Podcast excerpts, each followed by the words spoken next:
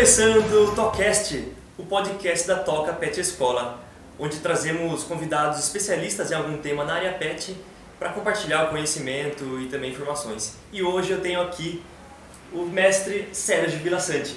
Ele que além de veterinário é mestre internacional em grooming e é tanta coisa que vou pedir para ele mesmo se apresentar um pouco mais. Tudo Sérgio, bem, Diego? Tudo, tudo bom? Tudo bom, pessoal? Bom, vamos lá. É, na realidade, eu falo assim que eu não sou um médico veterinário. Né? Eu sou um tosador que fez o curso de medicina veterinária. Certo. Né? Mas como assim, quase ninguém conhece a profissão de tosador, uhum. todo mundo prefere me chamar de médico veterinário. Então eu não sou um médico veterinário que fez o curso de tosa. Não, eu sou Entendi. um tosador que fez o curso de medicina veterinária. E é uma coisa que eu gosto de deixar bem claro isso, porque eu amo ser tosador. Entendi. Muito mais do que ser veterinário. Não uhum. vou também que eu não gosto de veterinário. Mas ser tosador é minha vida. Entendi. Então a veterinária entrou na sua vida para complementar a função de tosador? Não, na verdade não para complementar. Eu nunca senti falta da veterinária na realidade, né? Porque eu vejo uma coisa bem interessante. As pessoas falam o quê? Ah, eu gosto de cachorro, quero fazer alguma coisa ligada ao cachorro. Uhum. A primeira coisa que vem para a pessoa é ser um veterinário. Só que não é bem assim. Ser veterinário, é, gostar de cachorro, ele tem várias alternativas. Você pode gostar de cachorro para ser para ter uma creche, para ser um adestrador, é, para digamos para ser um tosador, para ser um veterinário, para também cuidar de cavalos e assim por diante, né? Então gostar de cachorro, a pessoa tem que saber qual que é a vocação que na realidade ela vai. Entendi. Por isso que curso de medicina veterinária começa com 150 pessoas, termina com 20. Uhum. Porque durante esse período todo as pessoas vão vendo que não é aquilo que na realidade ela gostaria. Então ela procura um outro caminho dela, que também é direcionado a cães ou Sim. animais, que seja o caso, mas que não é veterinária. Compreendo. Né?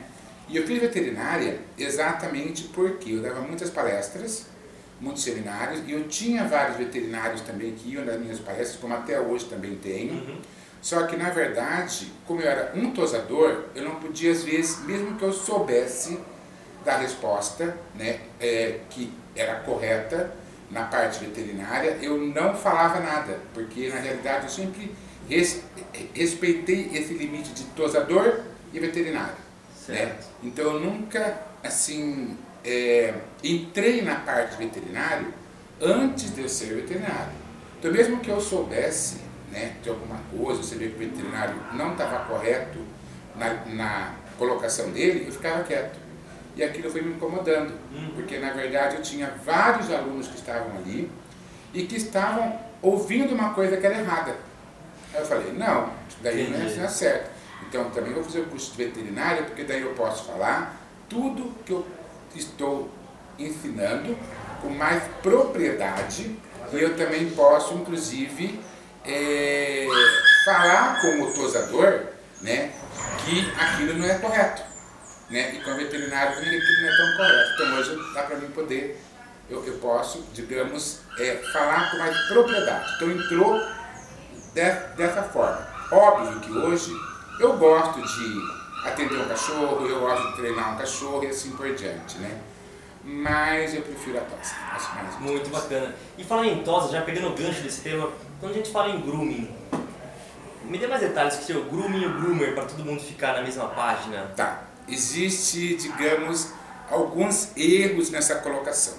O que eu acho realmente que é uma falta muito grande e isso também eu fico bem triste porque isso inclusive vem de alguns colegas que têm nomes super renomados, né? Então, na realidade, o que quer dizer a palavra grooming? Ela é um embelezamento independente do que seja. Né?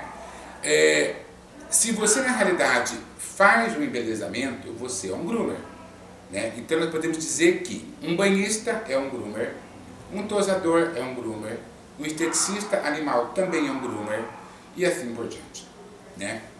Só que no Brasil, quando essa colocação chegou, né, muita gente também não sabia, e as pessoas que sabiam, elas se aproveitaram daquelas pessoas que não sabiam, e colocaram um groomer como um nível muito mais alto do que um tosador. Entendi. E não é bem assim, né? Porque, digamos, eu pergunto para todo mundo, Qual que é a diferença entre cachorro quente e hot dog? Não tem diferença, na é verdade, Sim. é a mesma coisa, né? E groomer e tosador também continua sendo a mesma coisa. E eu vi também assim, várias pessoas que me ligavam, falavam assim, Sérgio, eu quero fazer um curso de groomer. Não, eu quero ser um groomer. Eu falei, mas você já tosa? Tosa. Há quanto tempo? Ah, uns 20 anos, 15 anos, mas eu quero ser um groomer. E mas você já é um groomer. Não, eu fui numa palestra onde o palestrante falou que ele era um groomer e eu era um tosador.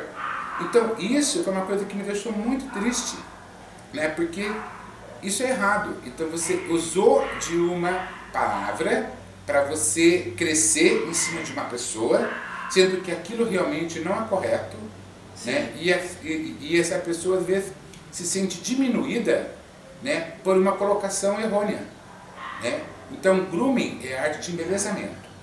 Desde a pessoa que é um banhista até um esteticista animal, ele é groomer da mesma forma. Agora ficou claro. Né? Então é uma coisa.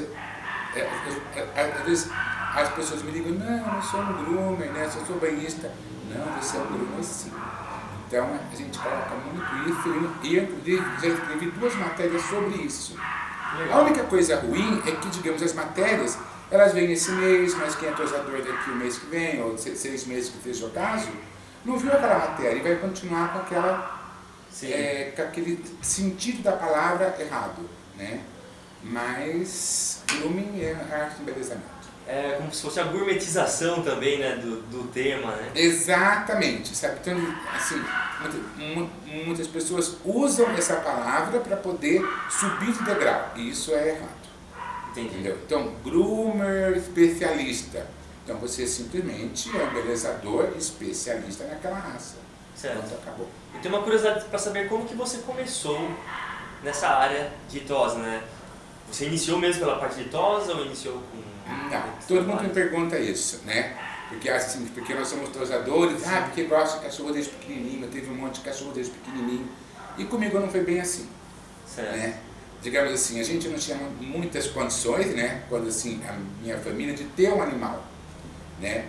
Então eu nunca tive cachorro quando era criança. Eu fui ter cachorro com idade mais ou menos 10 anos, 11 anos mais ou menos. E o que mais me impressionava é que eu via muitas revistas de cães, onde eu via, digamos, algumas raças, né, tipo Yorkshire, Maltese, Afghan, assim por diante, com uma pelagem no chão, Sim. na verdade, uma pelagem super cuidada, brilhante, bem escovada, bem banhada, e eu queria saber como que era feito aquilo. Bem curioso você, Não, né? Que, como que esse pelo chega no chão? Como que esse pelo tem essa cor? Como que esse pelo, na realidade, é, conseguiu ter esse brilho? Uhum. Então, isso daí foi que me impulsionou a aprender, digamos, a cuidar do embelezamento. Certo mas não era nem a tosa. Uhum. Também a tosa ela veio depois. Então eu queria saber qual escova que eu usava, como que era o banho que era dado, o shampoo e assim por diante. Então isso que me impulsionou a arte do grooming. Né? E a tosa ela veio lá para frente um pouquinho ainda. Entendi. E você teve uma experiência profissional internacional muito grande, né? Sim. Já comentou comigo. Foi através da função de tosador, né? Que aí você abriu horizontes, abriu um campo muito grande, né? Então, eu sempre fui muito curioso e eu falo uma coisa bem importante. Eu falo assim que o melhor profissional, independente se ele é um tosador, tá? É o profissional que é curioso. Sim. Ele sempre está procurando alguma coisa diferente. Concordo. Né? A hora que ele, na realidade, não procura nada, é porque na, o que ele está vivendo ali, para ele está bom, mas ele não vai saber de muitas novidades e assim por diante. Eu sempre fui muito curioso, desde pequeno. E eu aprendi essa arte do banho, a arte de materiais que eram bons. Depois eu passei para a parte de tosa. E com isso eu consegui ter um pet shop muito grande. Eu comecei a atender na minha casa, na realidade. Aí chegou uma época que a minha mãe falou, não, você tem que sair de casa porque não dá mais tanto cliente que eu tinha.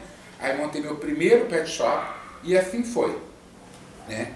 No meu segundo pet shop, porque eu tive que sair do primeiro porque ele ficou muito pequeno. Certo. Né? Eu fui para um outro que era, que era bem maior, a gente atendia uma média de mais ou menos 1.700 cães no mês. Uau! Tinha em torno de 10, 12 funcionários. Caramba. Aí eu não podia reclamar da minha vida, porque eu tinha muito cliente, clientes que eram famosos, funcionários que eram excelentes, eu fazia um excelente trabalho, meu pet shop era muito bom porque ele era um pet shop assim, muito funcional, então não tinha muita dificuldade, muita coisa. Mas um dia eu parei e pensei assim, não, eu não quero continuar essa vida para mim. Eu quero mudar de vida e eu quero ver o que, que a vida pode me oferecer. Aí vendi meu pet shop em três dias, uma cliente, Que peguei curioso. todo o dinheiro e fui para a Europa fazer um curso. E foi a partir dali que a minha vida começou a mudar. E você é fluente em inglês, assim como eu. Acho que até a gente poderia fazer depois um- uma entrevista somente em inglês. Então, eu não sou tão fluente em inglês, tá? Vou dizer para você por quê. É, quando também era muito novo, eu nunca tive condições de ter um curso de inglês que fosse realmente muito bom, né? Mas alguma coisinha eu comecei a aprender até sozinho, porque também era muito curioso. Quando eu fui para a Europa, eu estava crente que eu ia arrasar com meu inglês na Europa e assim por diante.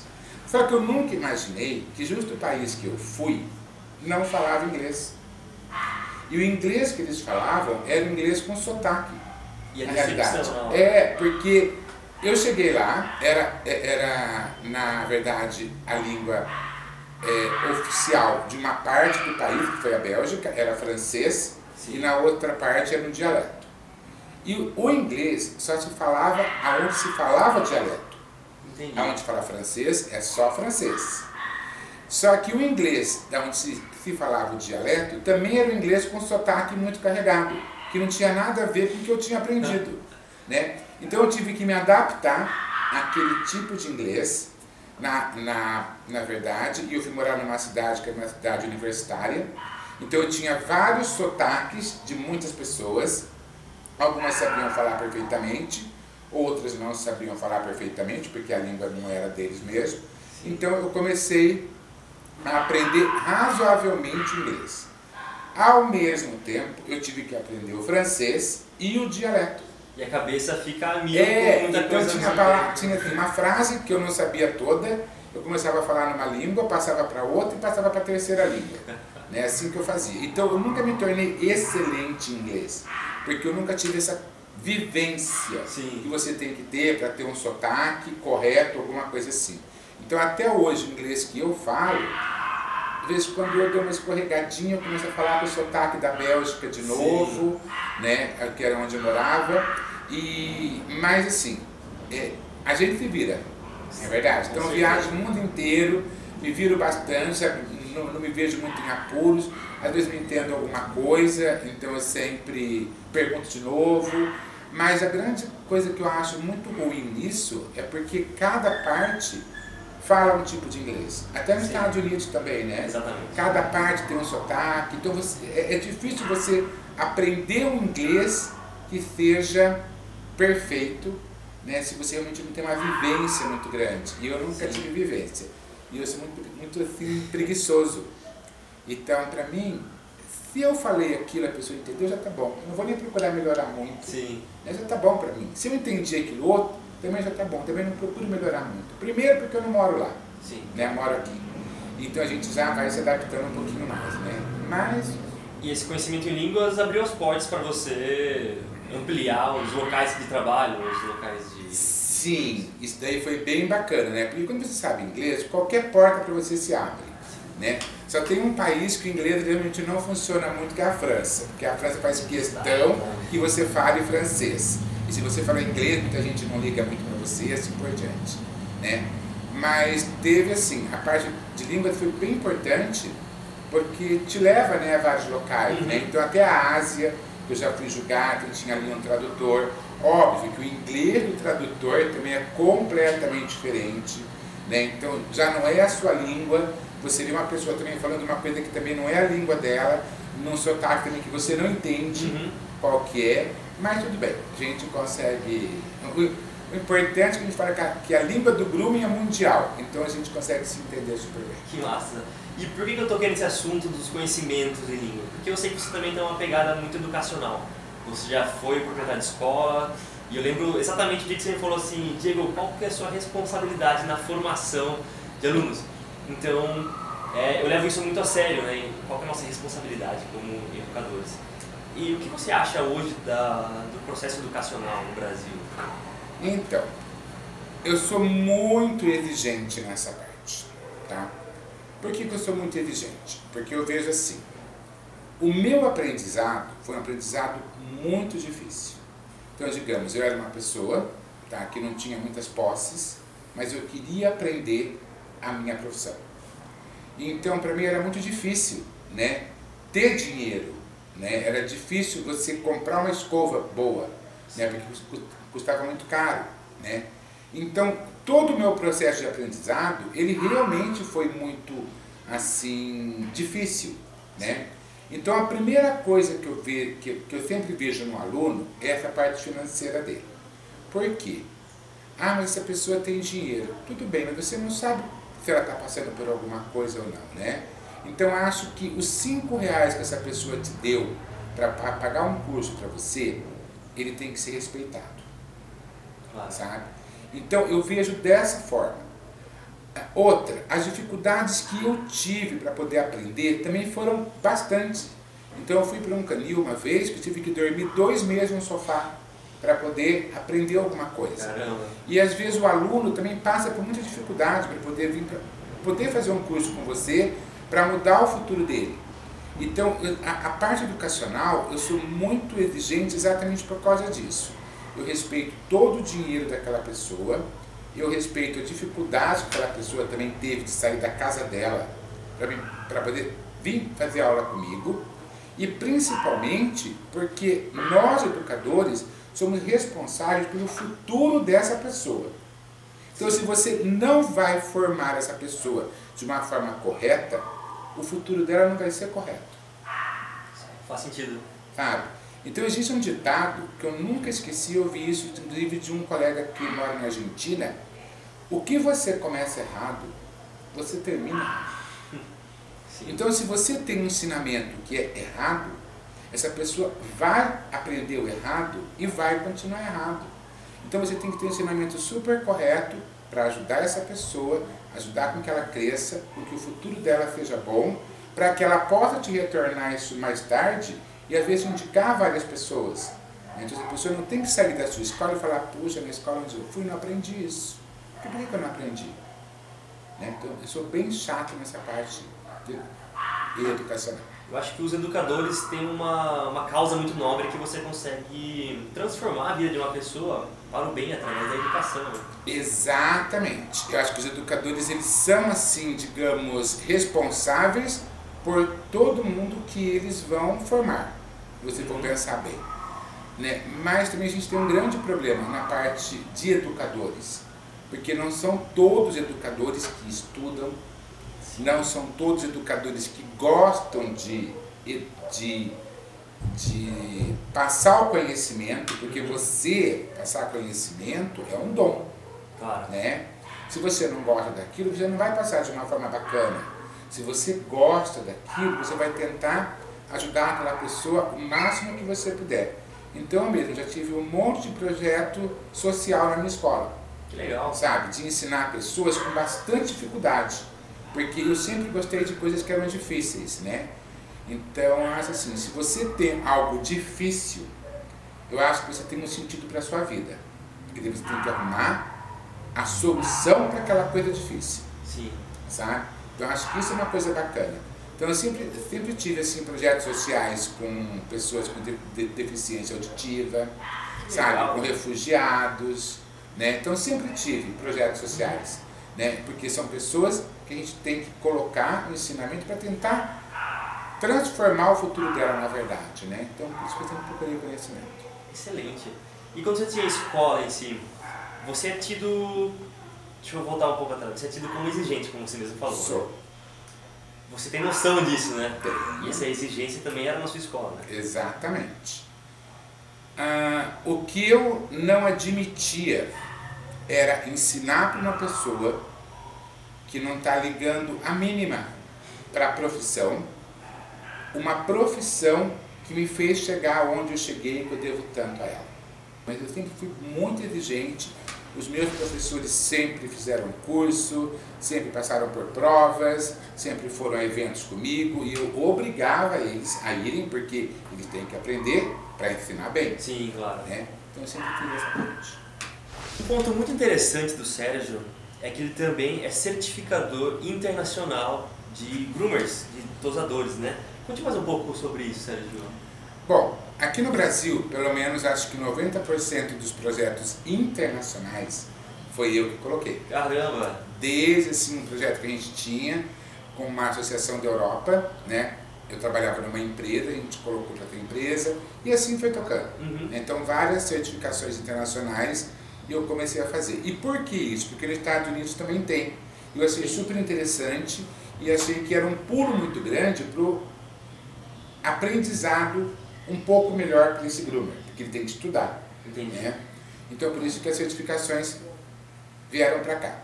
E hoje eu sou certificador de uma associação que tem que é um conjunto entre uma associação da Coreia e uma associação dos Estados Unidos. Uau, então, uma faz uma prática e a outra é, é, ela é responsável pela parte teórica. Então, hoje eu faço as provas né, no Brasil né, dessas pessoas que querem se certificar. Né, então, é super legal porque elas estudam bastante, mudam um pouquinho a vida delas, conhecem coisas novas que elas não conheciam, aprendem o caminho para que ela possa estudar. Então, acho que isso para a gente é super importante. Né?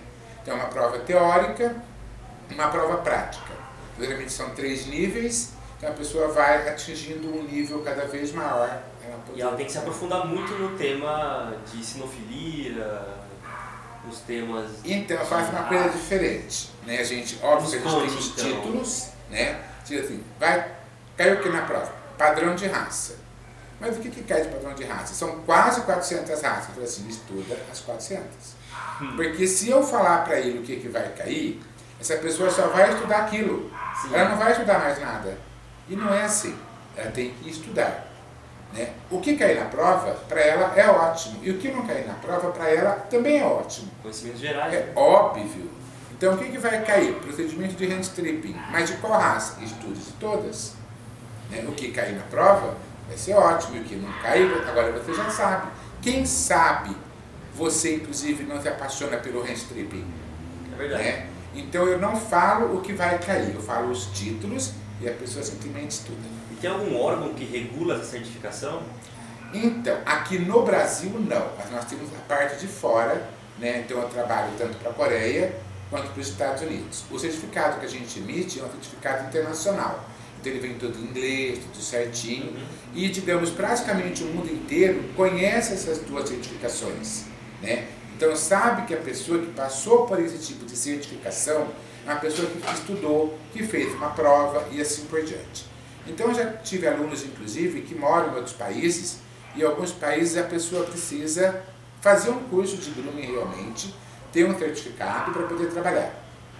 E quando esse, é, é, é, é, esse aluno meu, digamos, que fez a prova, foi para um determinado país, ele simplesmente mostrou o certificado internacional e ele já foi admitido já na empresa. Muito interessante. Então é bem legal isso daí.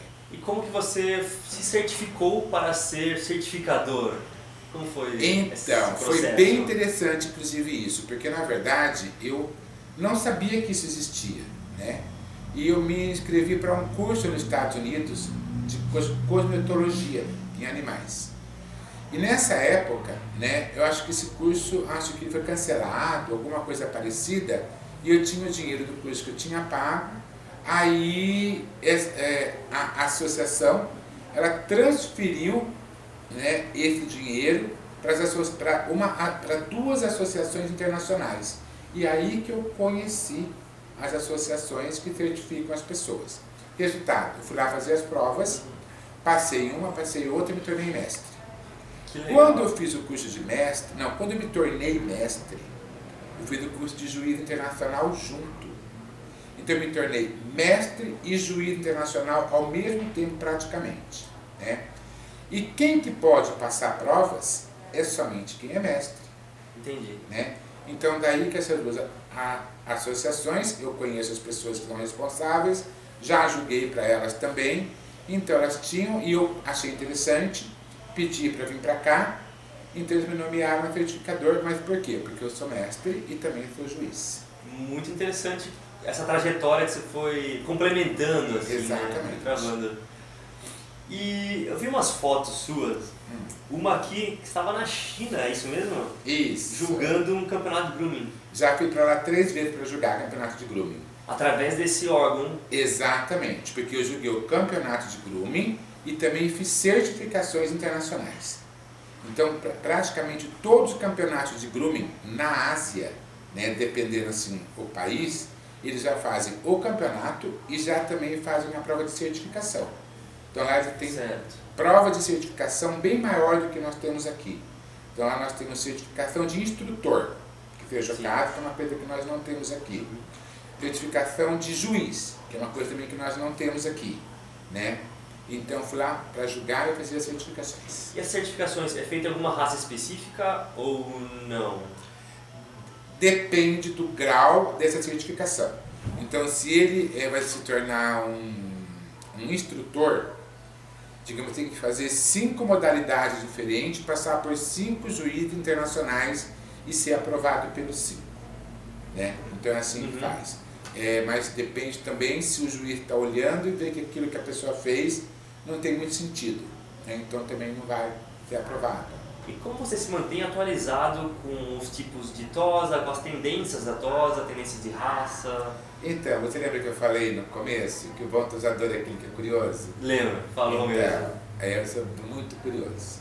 Eu fico praticamente assim, todos os dias, eu ligo, eu ligo a internet, né, coloco a internet e vou para Google, vou para sites de cachorro, sei o que está acontecendo na Europa, na Espanha, na Ásia, nos Estados Unidos, seja onde for. Né? E tenho vários amigos também, né? que me mandam informações, mas todos os dias eu vejo alguma coisa nova. Então eu sou muito curioso. É, e as tendências muitas vezes elas vêm de fora, né? Exatamente. Então eu sei o que é novidade de tinta, de produto cosmético, de máquina que lança, tudo assim por diante. Então ontem mesmo eu estava na internet e já vi que lançou uma tesoura nova. Então eu já quero saber de onde é a tesoura e assim por diante. Então eu sou muito curioso. Que show! E tem uma foto sua aqui ó, no Canadá com Border Collie. Não, é um Shetland, pastor ah, de Shetland. perfeito. Né? Daí também é um evento que eu joguei, né, fazem dois anos mais ou menos, para uma super amiga minha do Canadá. Então eu fiz, é, eu joguei e dei uma palestra de bichon frisé também. E foi bem bacana, porque são raças de grooming que a gente não vê no Brasil. Sim. Né? Então foi um super de um julgamento que teve bem legal com vários colegas. Nossa, foi super assim proveitoso e eu consegui é, ver raças que fazia muito tempo que eu não via né? e poder julgar foi bem legal. Essa rede de relacionamentos, networking que você tem hoje, mundo afora, veio através de morar na Bélgica, veio através dos julgamentos? Não, veio através é, de apresentações ou de campeonatos que eu ia nos Estados Unidos. Então, digamos, eu... Você ia como competidor ou como jogador? Como competidor. Que legal. Né? Então, eu trabalhei para uma empresa americana de, de maquinários e essa empresa patrocinava as minhas viagens para campeonatos nos Estados Unidos. Então, nem que eu não fosse competir, eu ia para poder fazer um seminário Entendi. e assim por diante. E nisso daí eu comecei a conhecer as pessoas, porque praticamente eu era o único brasileiro que tinha ido, né? E comecei a competir, e comecei a fazer as minhas amizades e assim por diante. Então todo mundo praticamente cresceu junto e todo mundo ficou amigo de todo mundo também praticamente. Então, às vezes eu faço campeonatos aqui no Brasil, trago meus colegas também, né, dos Estados Unidos, da Europa, para poder jogar aqui, e eles fazem lá, também eu vou também jogar lá. Muito bacana, você vê que o Sérgio é uma lenda viva aqui, cara, é um, um ícone no ramo pet. É. E nos Estados Unidos, também tem uma foto sua aqui, era um campeonato também? Então, os Estados Unidos é muito engraçado, né, porque também era um campeonato nessa foto que eu também joguei, né? Não lembro mais assim, qual categoria que era, né? Mas lá foi assim, bem, bem bacana, porque meu primeiro campeonato nos Estados Unidos foi em 99, 1999. Foi quando eu competi a primeira vez nos Estados Unidos. Foi a primeira vez que eu fui para os Estados Unidos também. Só para competir. Competi numa classe e ganhei primeiro lugar. Uau! 20 anos depois, tá? 20 anos? Na, na 2000, é, isso mesmo. 20 anos depois, porque foi em 2019, esse mesmo campeonato que eu fui a primeira vez, eu joguei. que legal. O Bom Filho é casa torna. Tá vendo só? Só que, só que uma eu entrei como competidor e a outra entrei como juiz. Né? Então foi um campeonato que me deu muita sorte. E você, essa primeira competição, você já foi com o patrocínio dessa empresa ou se inscreveu e falou, eu quero aquele mercado americano competitivo? Não, eu nem trabalhava nessa empresa ainda, mas eu trabalhava com empresa de, de ração, uhum. né, de alimentos para cães, e foram eles que patrocinaram a minha viagem. Muito legal. E o mercado lá fora é mais desenvolvido nessa questão de groomer, de competições, do que o mercado brasileiro? Olha, eu posso dizer para você que acho que o mercado lá fora é um pouco mais sério do que Sim. seria o nosso mercado daqui. Né? Eu vejo uma coisa muito ruim no Brasil que eu não vejo nos Estados Unidos. Eu vejo no Brasil muitos profissionais da área de grooming depreciando a própria profissão. Caramba. Né? E, sabe, colo fazendo colocações que tudo bem, pode ser sarrista? Pode mas eu acho que deprecia a própria profissão. E coisas que eu não vejo em outras profissões, Sim. na verdade, né? Nos Estados Unidos não existe isso de depreciar a profissão. Eles amam o que eles fazem. Então, nem por brincadeira eles falam alguma coisa que vá é, depreciar o que eles estão fazendo. Então, eu vejo isso como uma coisa um pouquinho mais séria, que eles levam um pouquinho mais sério. Agora com a pandemia que teve, nós tivemos um treinamento, né? nós não, os groomers né, tiveram um treinamento nos Estados Unidos sobre Covid, né? E como que você deve atender o seu cliente, né? É, nesse cenário da pandemia. E foi inclusive um curso online e você tinha que responder várias perguntas e você recebia inclusive um certificado que você passou por todas as perguntas e que você está apto a atender aquele cliente. Certo. Vários tosadores fizeram esse tipo de curso, inclusive eu mesmo fiz. Né? Óbvio que para mim aqui não tem validade, mas eu queria fazer para testar também o meu conhecimento. Né? Então eles levam tão a sério né, de ensinar como que na realidade se atende né, para a segurança do proprietário e do tosador, que eles fazem isso. E aqui no Brasil a gente não vê essas coisas. Né? O mercado lá parece ser mais maduro, então. Acho, né? Eu acho que ele leva a profissão um pouco mais séria. E falando em profissão, tem uma foto sua aqui nos Estados Unidos como competidor, né? Exatamente. Essa foto aí foi em 2000. Inclusive, foi a primeira vez que eu entrei com poodle nos Estados Unidos, inclusive. Foi até uma colega minha que me prestou esse cachorro, mas eu não ganhei essa competição. Você levou o cão daqui? Não, eu, eu loquei o cachorro de lá. Então, Interessante. É, quando tem as competições, eles têm vários criadores que locam os cães. Né? A gente não tem que estar tá levando. Né? Então eles cuidam dos cachorros, tudo certinho. Isso daí eu loquei de uma criadora. Né? Foi muito, muito bacana essa competição. Foi a primeira vez que eu tinha feito um pulo na vida lá. Foi essa que você ganhou com o primeiro lugar? Não, eu não, olha, eu nunca ganhei com o primeiro lugar numa competição. Eu sempre fiquei entre os três, entre os dois, mas assim, uma competição de grooming eu nunca ganhei. Eu ganhei primeiro lugar em uma competição de beleza, que seja o caso, né, de, de estrutura e beleza, que foi uma mundial, né, que eu participei em 95, aí eu ganhei com o Bichon Frisé o Best Show do dia. Caramba! É esse. E qual a raça que você mais gosta de tosar? Olha, todo mundo acha que eu gosto de tosar bichon frisé, né? Porque eu tosei muito bichon. Mas o que eu gosto de fazer mesmo são raças difíceis. Como quais, por exemplo? Olha, Pointer alemão pelo duro, eu adoro fazer.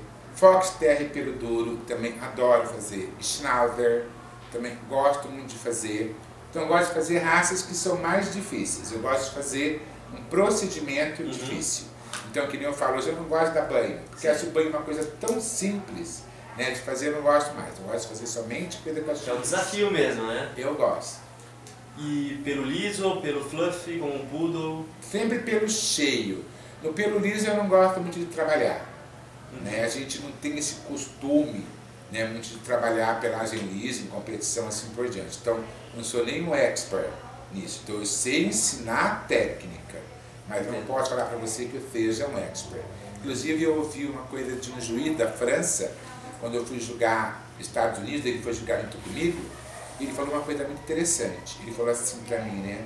Sérgio, eu posso não ser mais o melhor tosador que existe, como eu era na minha época, mas eu sei julgar um cachorro muitíssimo.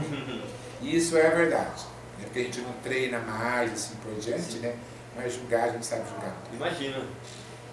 Essa foto aqui, você falou que são suas tutoras, né? Exatamente. Isso aí é Judy Hudson e Chris Palowski. Foi com elas que eu comecei nos Estados Unidos né, a trabalhar e elas me ensinaram muitas coisas. Eram tosadoras? Sim, são super famosas e são referência nos Estados Unidos. Inclusive, a Cris Palowski hoje ela tem um projeto chamado Grooming Professors, onde ela passa várias dicas de tosa e assim por diante, né? E a Judy também é fantástica, então são pessoas que ensinam, tem uma didática de ensino fantástica, né? então aprendi a minha didática com elas, inclusive, e elas sabem muito cachorro. E elas são atuantes no mercado até hoje? Sim, as duas. As duas atuam. Só que, digamos, uma tem uma escola, né, que é online, e a outra atua mais na parte de pet móvel, e também faz algum tipo de curso, seminários e por diante. Eu já li uma frase do Bill Gates, ele falando que todo mundo deveria ter um mentor na vida para orientar. Elas foram essenciais na sua carreira, na sua trajetória? Foram. De qualquer forma, pode falar que foram. Me ajudaram muito. São pessoas fantásticas, de um caráter impressionante, sabe? Então, são bem bacanas. Você mantém contato com elas ainda? Sim. É, que legal. Elas julgaram para mim em 2019 Uhum. Né? Antes da pandemia foi até muita sorte, porque elas não julgam mais fora dos Estados Unidos. E eu pedi para elas, eu fazia um ano, que elas viessem julgar no Brasil, que me foi uma honra, porque elas nunca tinham vindo ao Brasil. Uhum. A Júlia já veio várias vezes, mas a Cris Palos que eu tive uma vez só também, há quase 20 anos atrás. Né? Mas aí elas vieram julgar, em 2019. Que legal. Você foi um bom hoster aqui? Ah, eu tentei ser o melhor. né? Mas elas sabem como é que é já. Elas também não dão trabalho, nada assim. Que ótimo. E essa foto aqui que é muito curiosa. Esse é o Border Collie, certo? Não, esse é o oh, Collie. Errei de novo, tá caramba. Preciso fazer um curso de grooming aí pra Com certeza, de raças. Exatamente. Então, esse, esse é um Collie. Esse foi no Brasil. Isso. Eu adoro essa foto, porque esse cachorro da foto, ele não é nada do que ele parece na foto. É, por quê? Ele é completamente diferente. Ele é um cachorro que não tem pelo praticamente. Né? É, ele é super refinado. As orelhas dele não são dessa forma. E eu acho que o trabalho de um bom groomer é transformar todo o cachorro. Uhum. Então, por isso que eu falei para você, eu sou muito curioso nessa parte. É você transformar e você fazer desse cachorro um outro cachorro. Né? E foi justamente o que eu fiz nessa foto. Então, eu, eu acho até que eu tenho a foto original dele, quase nem tem pelo. O antes e depois. Exatamente. E aqui a gente usou banho, usamos texturizador, usamos pó de textura, usamos laque, usamos gel. A orelha dele, inclusive, tem um pezinho na ponta, porque pela raça tem que ser dobrada no último ah, terço. Entendi. Então o cachorro está todo maquiado e todo de mentira. Mas eu consegui um efeito fantástico nele, então acho que isso, para mim, foi muito bom. Ótimo. Agora temos aqui também o Mário participar conosco. E Sérgio, tem uma, uma dúvida. Atualmente, onde você dedica a maior parte do seu tempo? Mas assim, na parte de trabalho? Trabalho profissionalmente. Tá, profissionalmente hoje eu estou consultor. Que legal. Né? Então assim, hoje eu não tenho mais a escola, porque a escola virou um outro foco. Então hoje eu somente faço aulas particulares né, para quem já trabalha na área e que é um procedimento diferente, uma raça diferente né? mas na realidade meu forte é ser consultor. Né? Então eu trabalho para uma empresa de cosméticos, né? a Pet Show, trabalho também para uma empresa também de alimentos para cães. Então trabalho para várias empresas na parte de consultorias, né? para que eles possam colocar produto no mercado, o que, que vai lançar. E também cuido de vários groomers, que são dessas empresas e alguns distribuidores também. Legal. Sempre num viés empreendedor, educacional, desenvolvimento. Olha, é, é, eu sempre procuro assim colocar alguma coisa assim que vá fazer bem para todo mundo na realidade que está na área, né? Uhum. É que vá assim é, colocar algo a mais, né? Para que eles possam uma vida um pouco melhor. De, independente da marca que eu trabalho, sempre com projetos educacionais, ou seminários, ou palestras, a gente vai tocar. Perfeito. E eu convidei o Mário agora para participar porque eles se conhecem há muito tempo atrás. Tem uma certa intimidade já. É verdade. Paga com isso aí. Não é bem assim. Mas eu estou muito feliz de ver você aqui, Sérgio, na toca, né? É, você é uma pessoa muito querida, é, como o Diego falou. Não vou dizer quantos anos a gente se conhece, mas faz bastante, bastante tempo. E de certa maneira eu quero te agradecer também uma oportunidade que ocorreu que me fez ingressar nesse mundo de groomers aí, apesar de eu também ter muito tempo né, na área de sinofilia, criação, julgamento, né? Mas quando você me convidou no fim do ano de 19 para fazer a tradução do seminário da crise da Judy, né? E durante é, esse seminário, esse workshop, eu tive a oportunidade de perceber que eu poderia colaborar nesse mundo também, é, principalmente pela importância de se ter bons cães, e bons cães no sentido de estrutura, para facilitar a vida do groomer. É isso mesmo? É isso que acontece? É, eu acho assim, que nem a gente se conhece faz bastante tempo, inclusive conheço a tua esposa é. há muito mais tempo do que você, né? Foi com ela também que eu comecei minha carreira também de grooming, né? Que eu conheci a Ana, a esposa dele, com 14 anos. E aí a gente começou nessa área de cachorro, não largou mais. Né? Então, a gente. Hoje você tem 28, né? Mais ou menos isso, mais ou menos. Né? Bom, é, o que que acontece? Eu acho isso uma coisa bem bacana, porque na realidade, que nem a gente tem uma exposição de cães, que é uma outra área, né? Onde nós vemos o cachorro de uma outra forma. Mas eu acho super interessante porque a parte de sinofilia, né, você tem o cachorro como ele tem que ser, diferente da parte de né? Então, na parte de sinofilia, é inadmissível você fazer um Golden Retriever na máquina. Tem que fazer como é o procedimento de um Golden Retriever. Um de cavalo. Exatamente. Outra, na parte de sinofilia, você realmente é, destaca as qualidades do cachorro e esconde os defeitos dele, porque você tem um cachorro com uma figura muito mais bonita. E isso eu também acho que tem que ser passado para a parte de grooming porque você também, independente do cachorro que você tem, qual que é a sua função? Deixar aquele cachorro bonito. Então não é simplesmente dar um bom banho. Se você for, for fazer uma tosa, deixar um bom pescoço, uma boa angulação, para que esse cachorro fique bonito também. Hora... de peito. Exatamente. simples de ser é, é, uma, sabe, você colocou um pouquinho mais de tesoura aqui, tesoura ali, você transforma aquele vira-lata praticamente numa estrela de cinema. Não é verdade? Só que, infelizmente, os profissionais de tosa hoje não têm esse ensinamento, né? e não têm essa noção do potencial que na realidade eles podem fazer em um cachorro. Então, são pouquíssimas pessoas que veem essa parte, né? Então, acho que se por acaso eles se interessassem um pouco mais pela parte de sinofilia, e assim por diante, que nem mesmo, é, digamos, o evento que você foi traduzir para a gente, você pode ver que elas fizeram um poodle destacando a angulação, destacando o pescoço, então o cachorro podia até nem ser tão bonito, né? mas era um cachorro que ficou fantástico. Você transformou em outro cachorro, né? usando linhas que a gente usa numa competição de, de não de grooming, mas de competição de beleza. Então acho que isso é uma coisa legal, assim, você tem uma experiência, porque você julga já há muitos anos, julgou, julga o mundo inteiro praticamente, então você olhando, você sabe que é um cão bom ou que não é. Então quais as linhas que pode colocar dentro de um pet shop ou não, porque não vejo diferença, né? Mas as pessoas não veem dessa forma, mas judiação isso. E talvez uma sugestão bacana, né, que saiu de lá mesmo, né, é a obtenção de cães de boa qualidade, mas que estão aposentados das exposições sinófilas. Né? Então o próprio, o próprio proprietário, o criador desses cães, o, o cão está lá quase o termo certo é esse, aposentado. Então, se ele puder voltar de alguma forma Sim. através do groomer, poxa, é uma, um aproveitamento fantástico, né? Eu acho que isso é uma coisa bem bacana, porque eu vou dar um grande exemplo. Eu tenho um poder gigante, né? eu tenho um chão frisê assim por diante. Só que eu tenho vários cães que já têm uma certa idade. Então eu tenho um cachorro de 15 anos, 14 anos, que é um poodle gigante, é muito tempo, inclusive.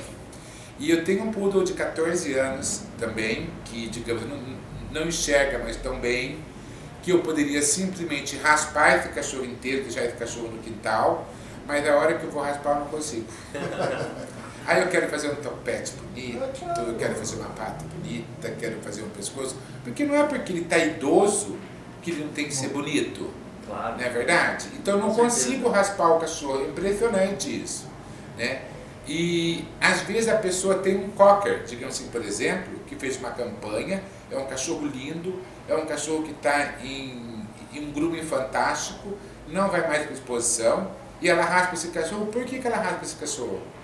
É, é, é simplesmente para não ter mais trabalho. Não. Mas, mas o groomer pode estar aproveitando. Exatamente. Então, é que eu digo, essa simbiose, essa união pode dar, pode dar samba. E ele pode ter um cachorro bonito, uhum. idoso, independente, mas que na realidade continua fazendo um procedimento que é correto para a raça, né, que um outro grupo pode estar fazendo, assim por diante, para deixar bonito. Inclusive para ir para uma, uma certificação, para uma competição, Exatamente. vai facilitar muito, muito, muito, muito a vida dele. Exatamente. É que nem eu com de 14 anos, não raspo ele, não consigo raspar. Mas também não tenho tempo de ficar dando banho no cachorro toda hora.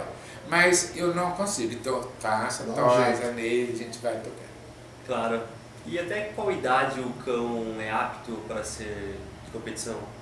Tem uma idade? Não, não, existe um limite. Por exemplo, eu vou falar agora de competição sinófila, né? Ele pode, ele vai mudando de categorias. Ah, entendi. Né? Entende? Então, ele quando tiver mais adulto, ele vai entrar junto com aqueles que são, vamos chamar assim, mais velhinhos também e vai, vai ter a oportunidade de, de ganhar o melhor né, daquela categoria dele lá e tal, e vai até competir com os demais cães também. E muitas vezes ele vai ganhar dos cães mais novos. Sim. Não é só os mais jovens, sabe, que, que tem a oportunidade de ganhar. É, é muito bacana. Uma curiosidade, se o cão tem as características da raça boa, fica mais fácil para tosar? Ou não tem relação? Sim. Sim. Porque se é um cachorro bonito, você faz uma tosa da raça que também seja boa, é muito mais fácil, porque ele não tem tantos defeitos para você esconder. Para corrigir, esconder ou corrigir, você não tem que estar corrigindo. Exatamente. Você só tem que acertar a pelagem e tudo, mas o que está por baixo está tudo legal. Exatamente, o cachorro é bonito. É. Né? Agora, o cachorro que não é tão bonito, tem vários defeitos, você pode também deixar um cachorro bonito, mas você tem que saber muito mais, você tem que, digamos, maquiar muito mais partes que a gente chama, tudo dá mais trabalho. Ótimo. Acho que foi excelente a nossa conversa. Tô, tô entre duas autoridades aqui no, no mundo pet. O Sérgio foi meu mentor também, então eu tenho uma gratidão por ele. Já falei isso, já deixei aberto essa questão. Já levei puxão de orelha bastante dele também. Quem, quem nunca levou um puxão de orelha desse cara aí? Ah, mas o pior é que eu não falo mentira, né? E é uma coisa engraçada porque, acho assim, quando a gente leva bronca, a gente fica super chateado, a gente fica não sei o que, mas depois de você parar e você pensar, você vai ver que o que você ouviu não está errado. Sim. Né? Então eu falo uma coisa muito bacana, e assim, queria também que vocês guardassem muito isso, né?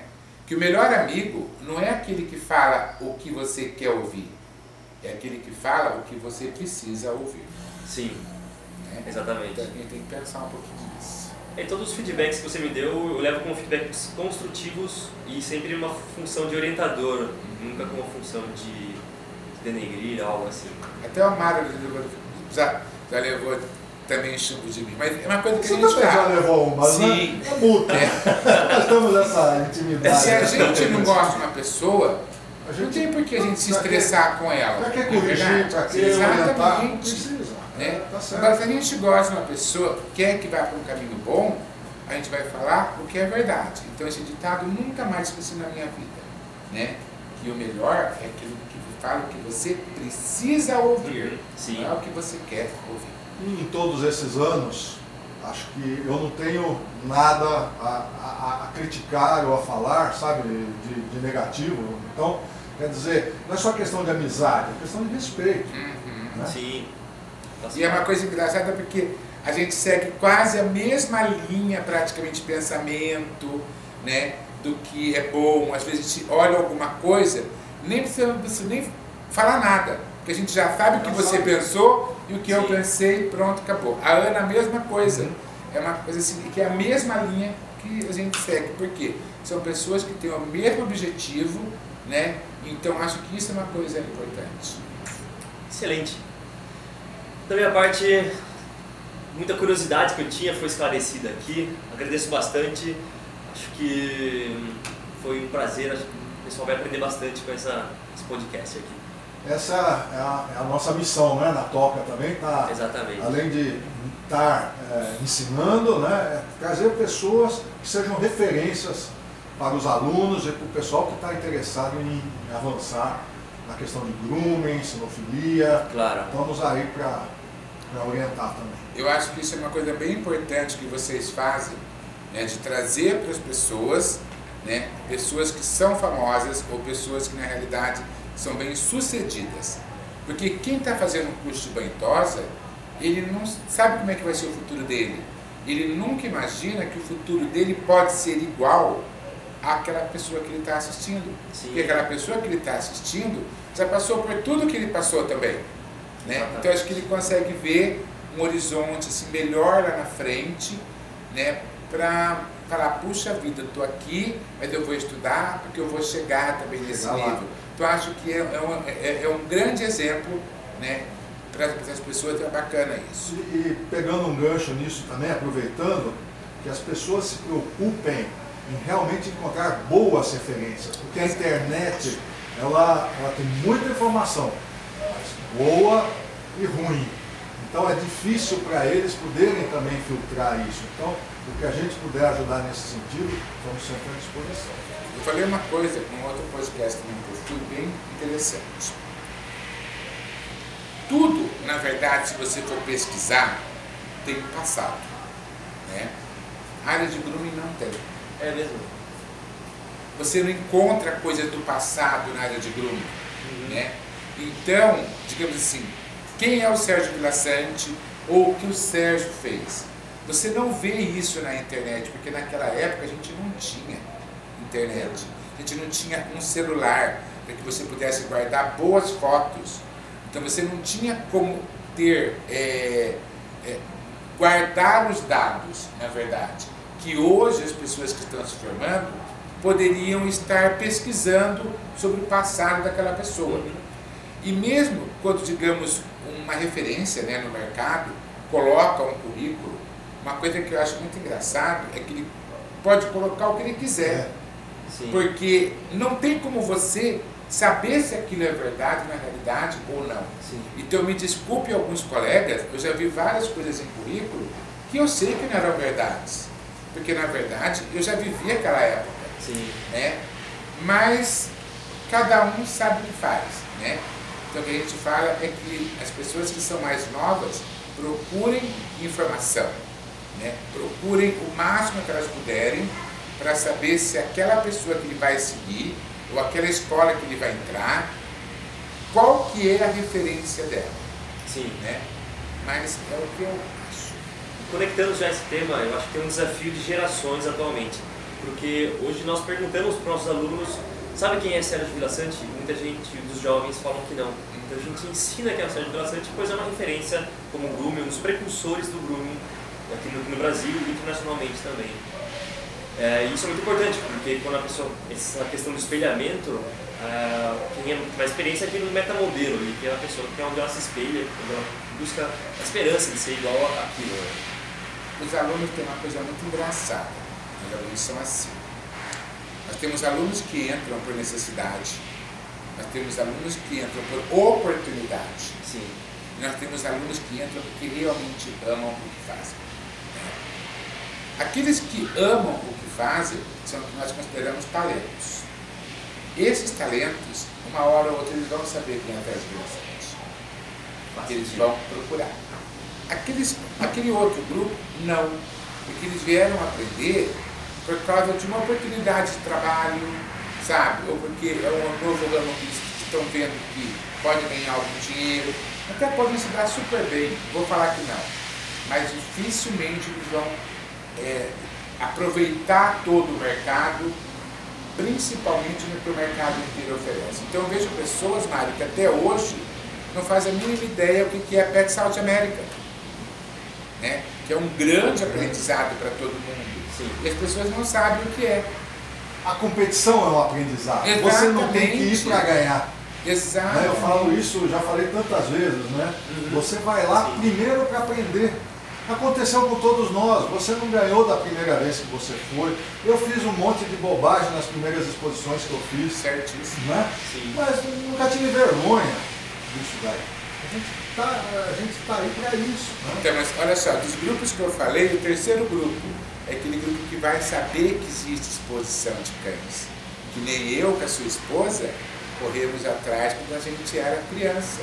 Que a gente já sabia, mas eu nunca imaginei que eu fosse chegar aonde eu cheguei e acho que a própria Ana nunca imaginou que ela fosse chegar aonde ela chegou. Mas você é culpado. Porque você é culpado numa coisa terrível. O primeiro ato que ela viu estava na sua mão, passando na frente da casa da avó dela. É verdade. Isso é não é verdade. tem desculpa. É verdade. Foi o primeiro mesmo. É verdade. E até hoje eles têm África. Tem. A Ana se deu super bem na época, inclusive. Eu nunca fui tanto de África, né? achava bonito. Mas a esposa dele foi mais excelente criadora. Só para deixar claro, African Hound é uma raça de cães. É. É... Que hoje é raça. Do décimo grupo, né, o grupo dos Hounds. Exatamente. Né? E estamos, estamos aí, né? Temos mais dois filhotes em casa. Muito bacana. Acho que nossa conversa foi super proveitosa. Conseguiu transferir o conhecimento para todos nós aqui. Aprendendo, eu, particularmente, aprendi bastante. Que bom, sempre estamos aprendendo. Muito obrigado. Muito bom. Obrigado. Obrigado.